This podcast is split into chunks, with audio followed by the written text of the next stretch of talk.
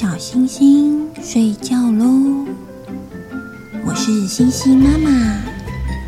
睡前故事时间又到喽，我们今天要说什么样精彩又有趣的故事呢？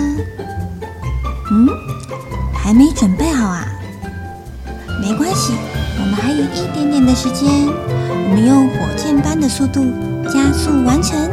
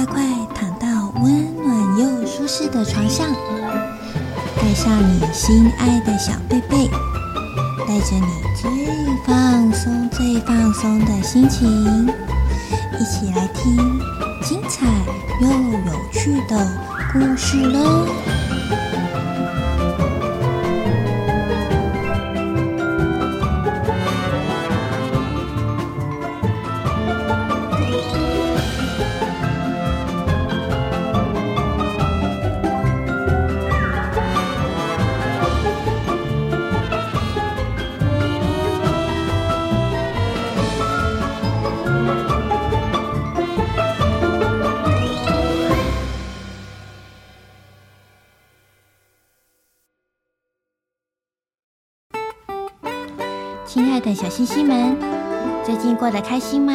我们今天要来聊一聊否定感。我想大家应该都有经历过否定别人或是被否定的感受。举几个简单的生活小例子，比如打扫工作时间，小明看小美拿着扫把在扫地，结果小美不是很会使用扫把。地上的纸屑、灰尘一直都扫不干净。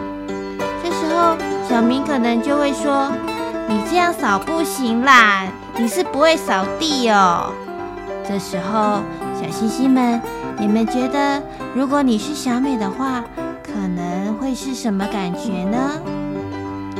那如果你是小明的话，你会怎么跟小美说呢？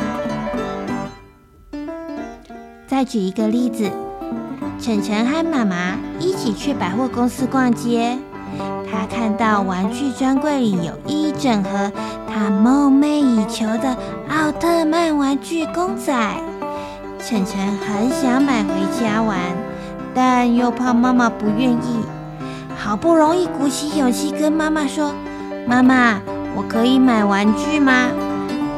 如果这个时候妈妈回答，家里玩具还不够多啊，买那个要干嘛？如果你是晨晨，你又有什么感受呢？其实，星星妈妈觉得，在生活里有很多事情是没有所谓的标准答案的哦。但是，如何在让对方感受比较好的状况下接纳我们的意见，是一件不容易的人际相处艺术。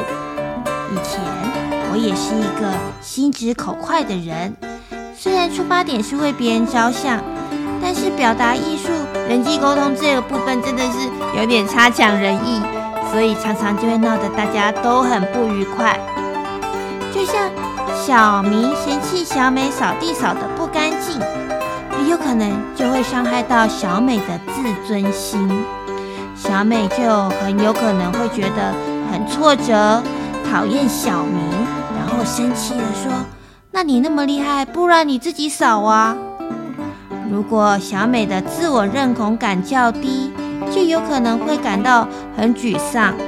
若是被否认的次数太多，那么就有可能会影响到小美她是如何看待自己的方式，对自己的自信心建立会产生不利的影响，甚至。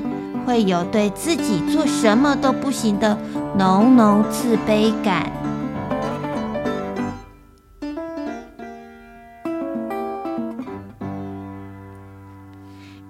若是遇到长辈对我们表达否定的时候，嗯，这个星星妈妈也非常的有经验呢。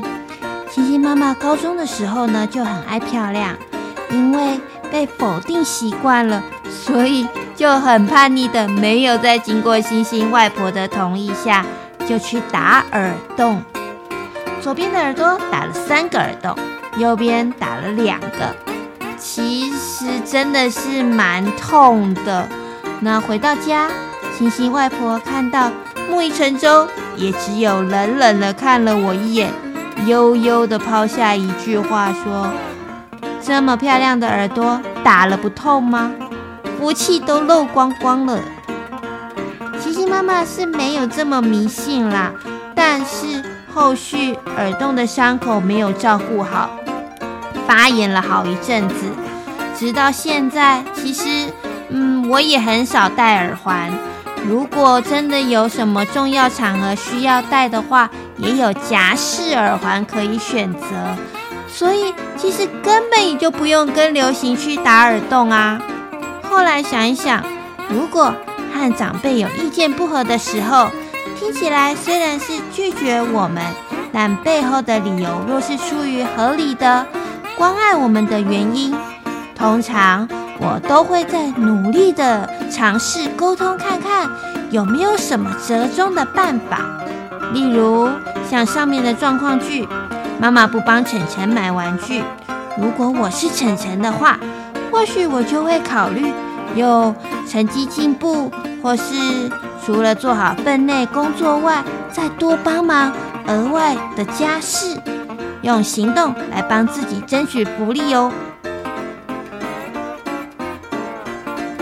像星星妈妈家的新大姐，刚过完这个暑假，也即将成为七年级生了。暑假期间也一直都有跟星星妈妈要求，想要拥有自己的行动电话。虽然目前社会环境趋势好像是如此，身上有个通讯工具确实是非常的便利，但身为家长的我们，还是会很担心小朋友沉迷三 C 产品而荒废课业，甚至是减少和家人面对面的互动。当然，我大也可以直接跟新大姐说：“你这个年纪，我觉得你根本还不适合拿手机。”但是这样的说法可能会太伤了她的心。再来，基于种种的思考过后，我还是对新大姐保持开放的心态，开诚布公地跟她讨论星星妈妈的担忧。适当的表达我的情绪，还有我也接纳她渴望的情绪。更或者像上星期我们去深坑老街吃午餐，新大姐和新二姐也都吵着要喝饮料和吃冰淇淋。星星妈妈跟她们姐妹两个表示：“我理解出门玩，天气又很热，真的是会忍不住一直想要。”喝冰凉的饮料和吃甜食，但是考量到中餐我们已经吃的油炸臭豆腐和干拌面，如果再喝饮料吃冰淇淋，这样的话糖类和油脂会摄取太多，这样对身体好吗？我们不互相否定对方。而是改用疑问句提问的方式，你觉得这样做好不好？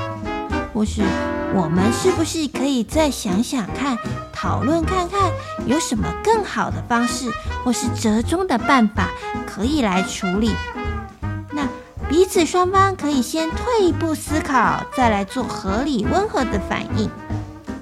新二姐提议，不然就喝一杯。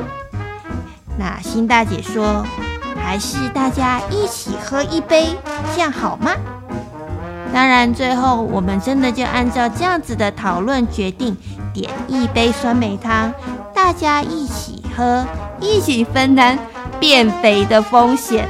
这样，我们的需求都没有被否定，还有一趟丰富的吃吃喝喝、开开心心的旅程，真的是很棒哦。小星星们，你们有没有否定过别人或是被否定的经验呢？那你的感受是什么？又是如何处理的呢？星星妈妈也欢迎你来信告诉我。下方资讯栏有我的 email 联系方式。有机会的话，我会把你的好方法一起分享给更多的小星星知道哦。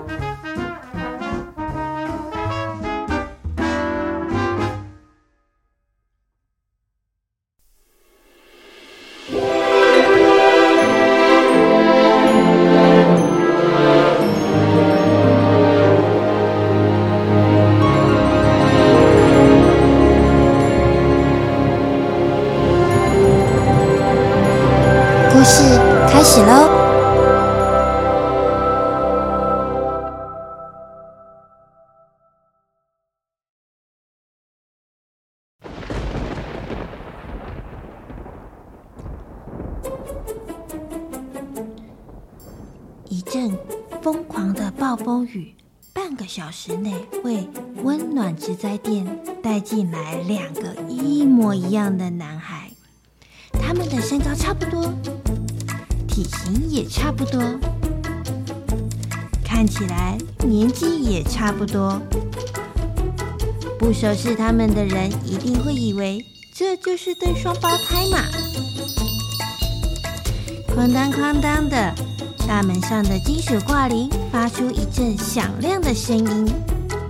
第一个男孩开门进屋，热情的大喊。哇，雨真太大了！我们的游戏节目才正要精彩的说呢。店内的祖孙三人看到两个一模一样的男孩在眼前，全都呆傻了。他们都怀疑自己的眼睛究竟看到了些什么啊！首先回过神的是露西，她走向门口，疑惑地问第二个进屋的男孩。你是斯塔第二个进门的男孩哈哈的笑出了回答：“你看不出来吗？我又没有打扮成一棵树。”全身湿哒哒的男孩发出悲惨的求救声：“天哪，查理奶奶，有毛巾可以先让我擦一擦吗？我湿透了。”查理奶奶回过神，再去拿了一条干净的毛巾，递给了这第二个男孩。这个男孩接过毛巾，一边擦着头，一边兴高采烈地继续接着说：“露西，刚刚的游行真是太有趣了。瓦罗和薇薇卡也去喽。瓦罗还打扮成一棵树的模样，早知道我也要跟他一起。”戴瑞爷爷马上意识到，眼前这位才是他们熟识的男孩斯塔格。那么，刚刚这位是谁呀？雅克也从惊讶的情绪中回过神来。他从没有想过，在世界上的某一个角落会有一个和他长得一模一样的男孩，而且似曾相识的场景。好像曾在一闪而逝的梦里看到过耶。不等戴瑞爷爷发问，雅克自动的从座位上起身，和大家打招呼：“嗨，我是雅克，谢谢你们的照顾。刚刚的肉丸子很好吃。”斯塔格被一个没有听过的声音，把眼光转向声音的来源处。看到这个与自己有百分之九十九点九九相似度的男孩，他也吓了一大跳，实在是太不可思议了。露西走到雅克的面前说：“你叫雅克？”雅克点点头，回望着露西。露西转头回望斯塔说：“你是斯塔？”但是斯塔克他并没有回答。他径直的走过去，仔细端详他眼前的这个男孩，不可置信的笑着说：“不会吧，太疯狂了，怎么可能呢？简直就是在照镜子嘛！”接着，斯塔格像是在演默剧一样，和雅克面对面的站着，对着和自己长得很像的男孩挤眉弄眼，又是举起右手，又是转圈圈。还把两只手举起放在下巴前方，呈现自然下垂的模样，再配合两声汪汪小狗叫声，企图想要看看对方会不会和自己做出一样的动作。见到雅克完全没有反应，他便大喊：“哎，你怎么没有和我做一样的动作啊？”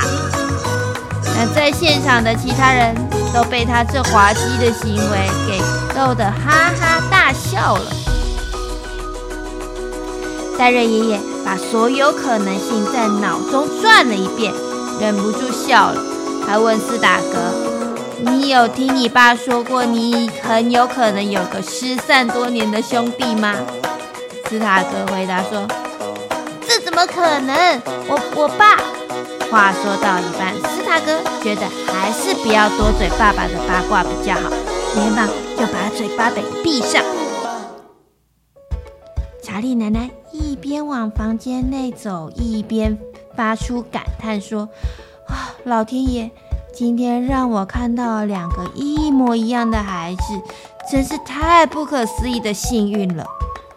斯塔格也对眼前这个和他有百分之九十九点九九相似度的男孩好奇不已，而且他自己也深深的觉得，嗯，自己还没有帅气到有人要去整形变得跟他一模一样。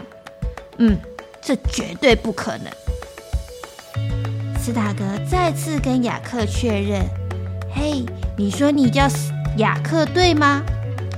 你，你爸爸也叫奥瑟肯特吗？雅克摇摇头的回答说：“不，我爸爸在我小的时候就不在了。”露西听到雅克的回答，内心闪过一丝悲伤，胸口有紧紧的感觉，但她很快的就把这个感觉给压下去，不去理会。斯塔格对此感到遗憾地说：“哦，我感到很抱歉，希望我没有冒犯到你。”雅克摇摇头，浅浅一笑：“我跟爷爷一直都过得很开心呢，他教会了我许多事情。”斯塔克想了又想：“那你是要去哪里参加变装舞会吗？”他自己都觉得这个问题很好笑，但……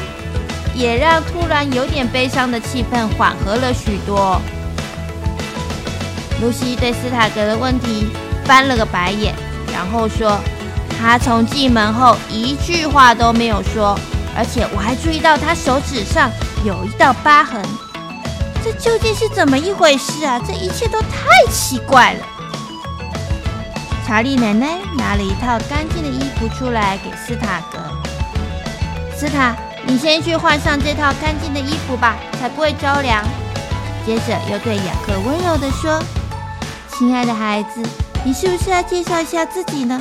我们想多了解你一点。”雅克看着自己手指上被咬伤的疤痕，一脸很为难地说：“嗯，真抱歉，我也不知道该从何解释。”他停顿了一会儿，又接着说：“我叫雅克。”我和爷爷住在一起，我也不知道我爷爷要我来这里做什么。他只说要我去一个地方，有任务需要我去完成，完成后他就会来接我。说着说着，他又想起爷爷，眼眶又红了起来。查理奶奶走到雅克身边，拍了拍他的背，问他：“那你家呢？你家住哪？”你是怎么来到这里的呢？雅克回答：“我住在火龙山的蓝屋。实际上，究竟是怎么来到这里的，我也不是很清楚。我只知道爷爷要我搭上巨鹰，然后我醒来就在港口边了。”露西说：“嗯，怎么听起来？”像是从故事书里走出来的人呐、嗯，火龙山那是什么地方？斯塔格也疑惑地问。呃，军是哪一架飞机还是火车的名称啊？斯塔格回答不出来，他只能摇头的回应。查理奶奶又接着问：“那你打算要去哪里呢？”雅克回答查理奶奶说：“嗯，我要去东方。”露西听了，回答雅克说：“好像没有人这样子回答耶。东方在哪里？哪里的东方啊？”雅克觉得无奈，又像是在安慰自己：“我现在也还不知道，但我想我应该很快就会知道的。”露西说：“你在说绕口令吗？我都被你搞糊涂了。所以你到底是知道还是不知道啊？”此时，露西回想着刚才雅克狼吞虎咽的吃相和进门时一身脏兮兮衣服的狼狈模样，突然一脸恍然大悟地说：“我知道了，你该不会就是最近新闻在说的那个难民吧？”斯塔格马上直觉敏锐地说：“气候难民吗？”戴瑞爷爷有些不敢相信地说：“没想到这么快就蔓延到我们的城镇来了吗？”查理奶奶对戴瑞爷爷说：“戴瑞，别这样，这孩子需要我们的帮助。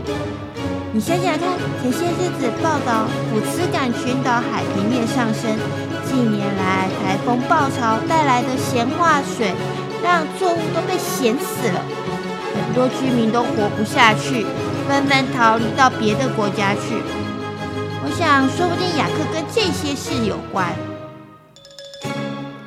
露西说爷爷，我们没办法帮他们重建家园，但可以先暂时让他住在这边，帮他慢慢想办法。戴瑞爷爷说：“露西，我们目前没有办法确认这男孩的身份，这样收留他是很危险的。”斯塔格也帮忙出主意：“如果是气候难民的话，或许我可以帮忙看看。”查莉奶奶也在一旁想办法说：“或许欧茨那边也会有办法的，基金会一直都有在协助这个部分呐、啊。”戴瑞爷爷看了看雅克，又看了看查莉奶奶，他看着查莉奶奶的眼神，仿佛像是在拒绝，不想回忆起一些让他难过的回忆。然后最后，他感到十分两难的叹了口气。像是在安慰自己一样的喃喃自语说：“好吧，但我希望不会和那时候一样。”露西向爷爷祈求说：“这么晚又下着大雨，今晚雅克是不是可以先住在这儿呢？”戴瑞爷爷看了看外面的暴风雨，已经稍稍停歇了。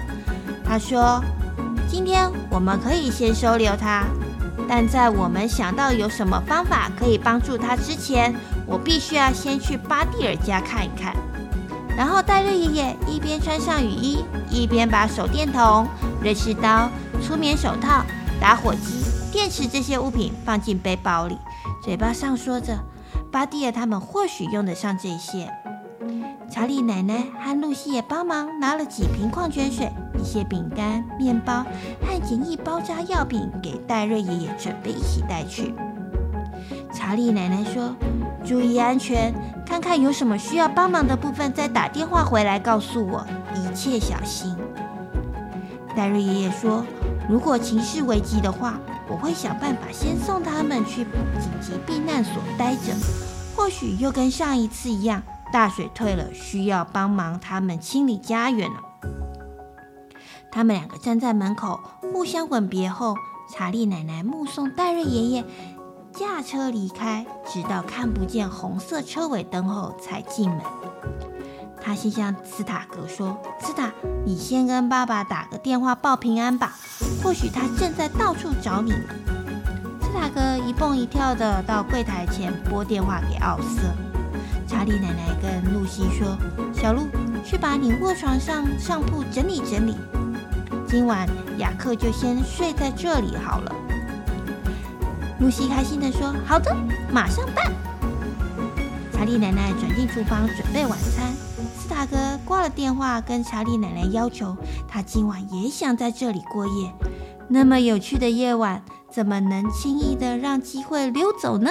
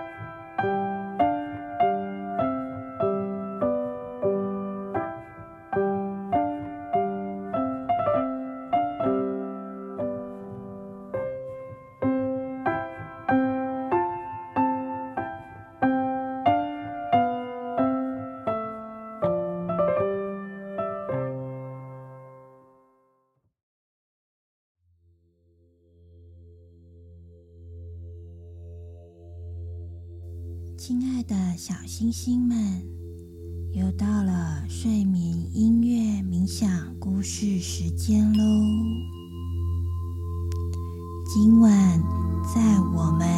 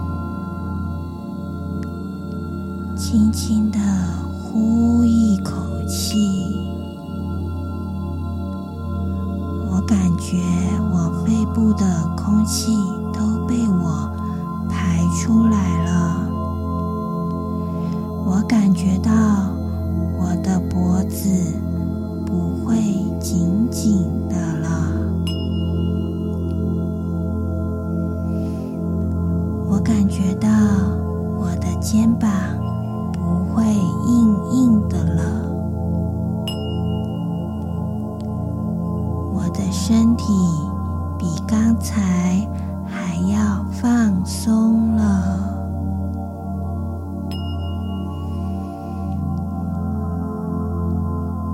想象有一艘小飞船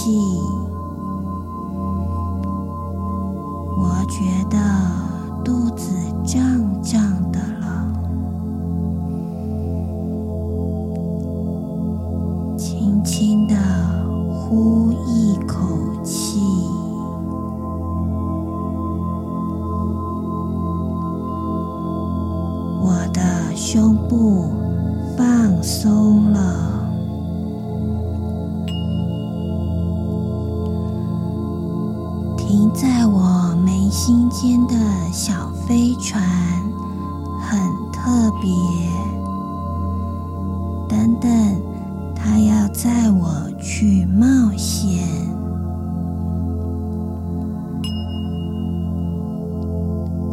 我觉得我的手部关节开始松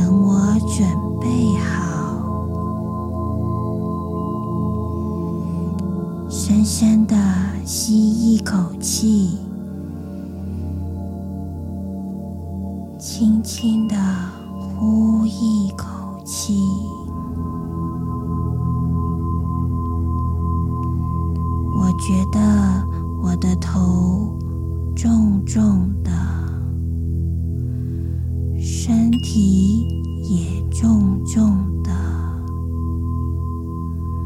四肢也重重的但没关系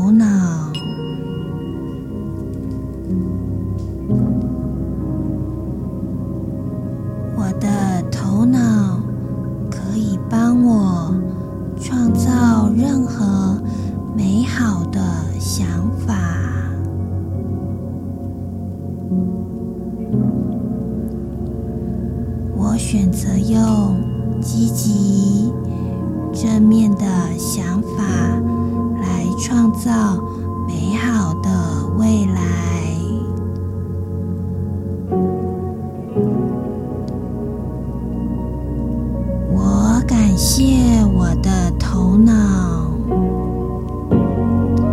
感谢他努力的为我工作感谢他也要好好的休息。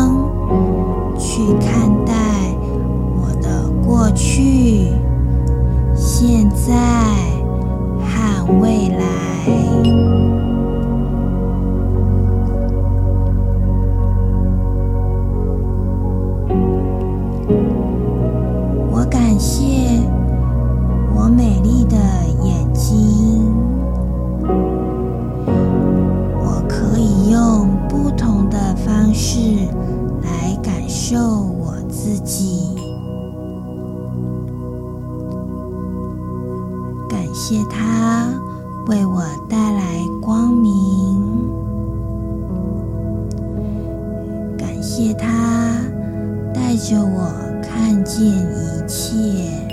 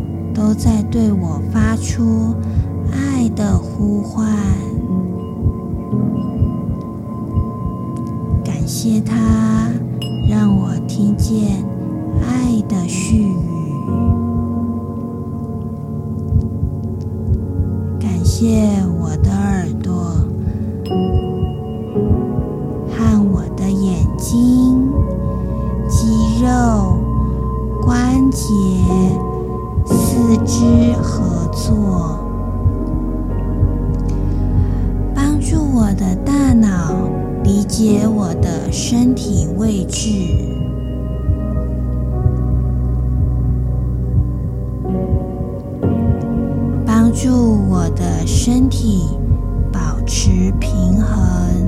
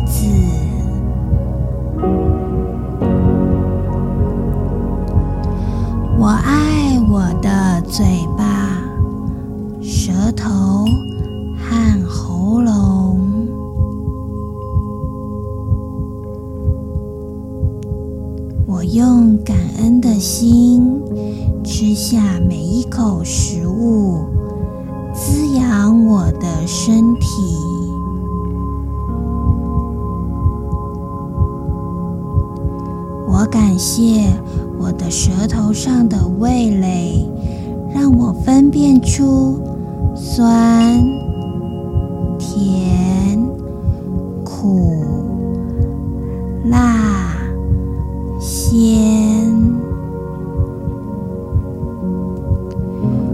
我选择用爱的方式说出爱的语言。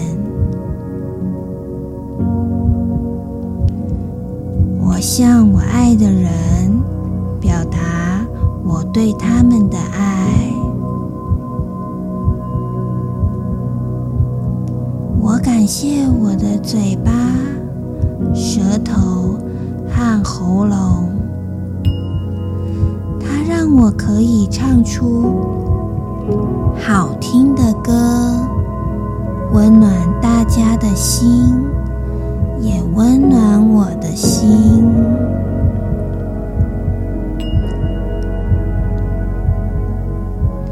我选择用勇敢的心态说出我的想法。我选择用平和的态度。和别人沟通。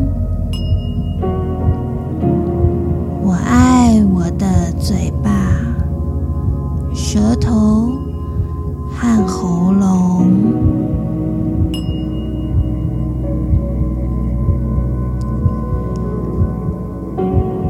我热爱我的心脏，它每日。不停歇的跳动，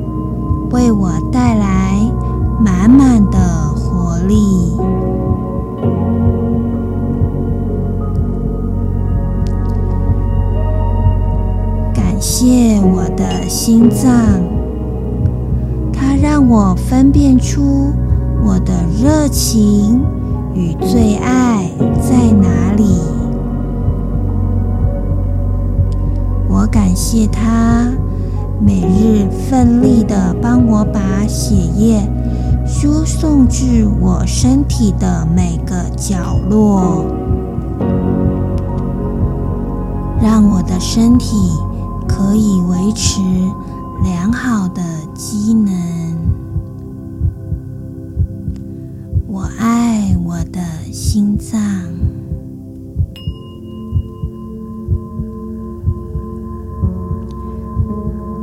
我爱我的血液，我感谢它帮我携带从肺部交换的氧气养分，输送到我身体的每个器官。我感谢它帮我对抗病菌，以及带走我不需要的废物。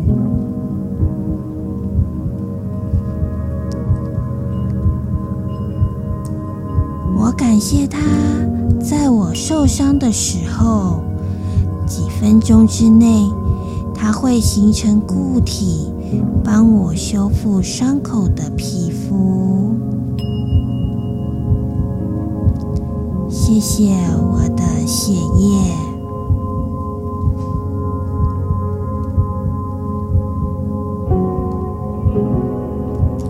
谢谢我的皮肤，它又细又光滑，又有弹。性，感谢它保护我的身体不受病菌、阳光、水和灰尘的侵扰。谢谢它帮助我的身体调节及维持适当的体温。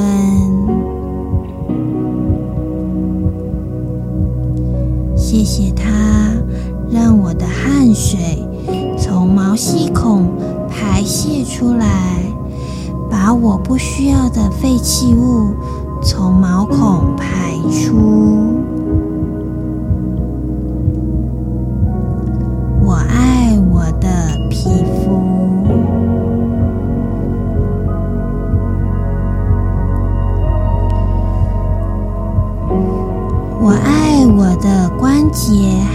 肌肉，它使我有力气。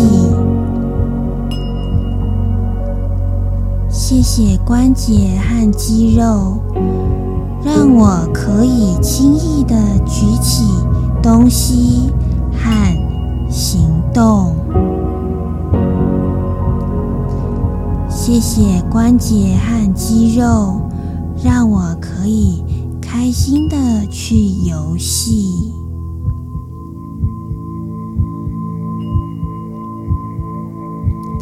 谢谢关节和肌肉，让我可以痛快的去运动。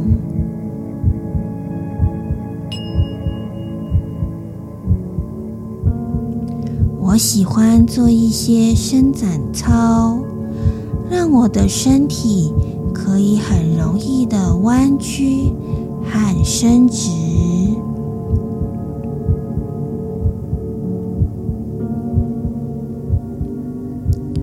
我喜欢做运动，它让我的肌肉更强壮，让我的身体更有弹性。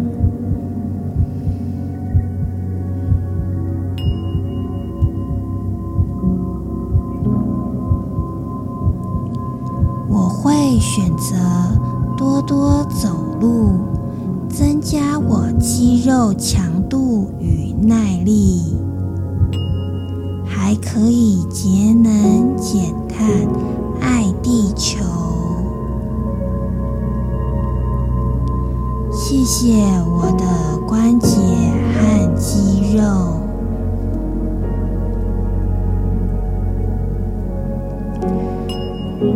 谢我的身体，我爱我的身体，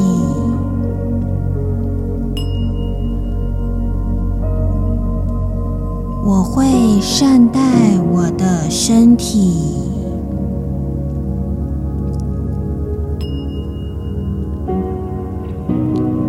我看见一道光。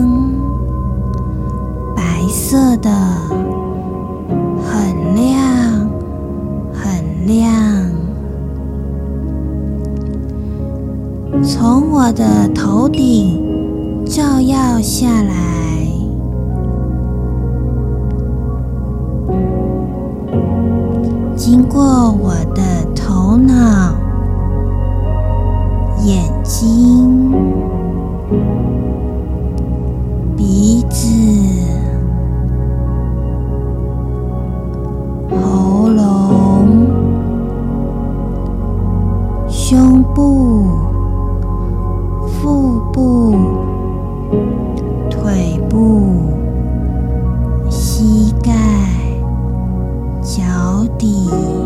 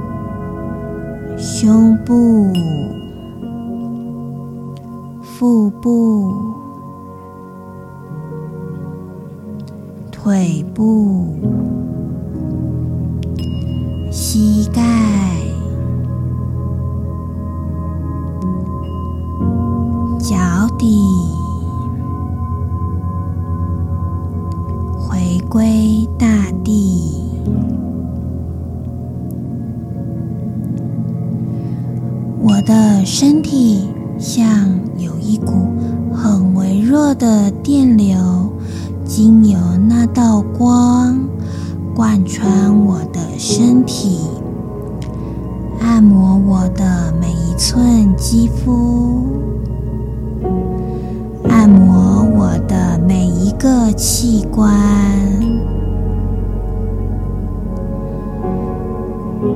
按摩我的每一块肌肉，我觉得很舒畅，放松。我的紧绷和酸痛都不见了，我的伤口更快地愈合了。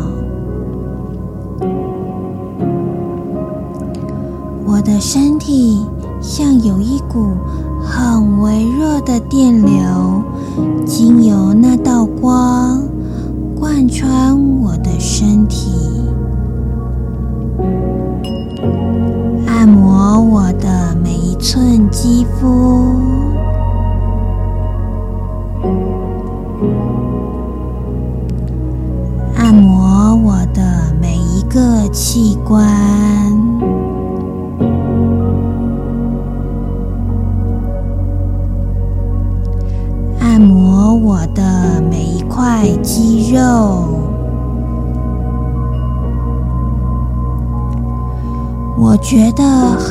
舒畅，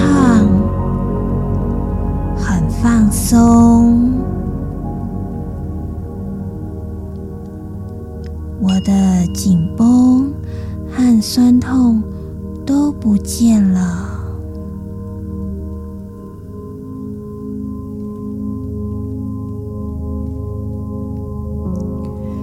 我的伤口更快地愈合了。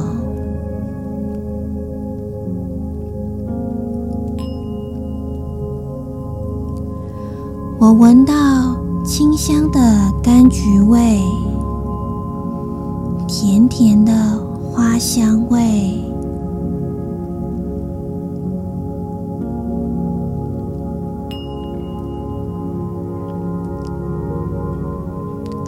我听到潺潺的流水，悦耳的水滴声。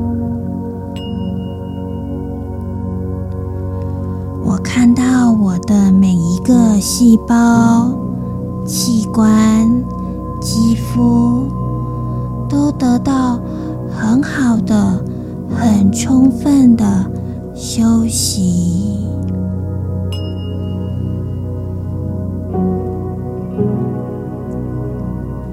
谢谢你，白色的光。谢谢你，我的身体。我会好好爱惜我的身体。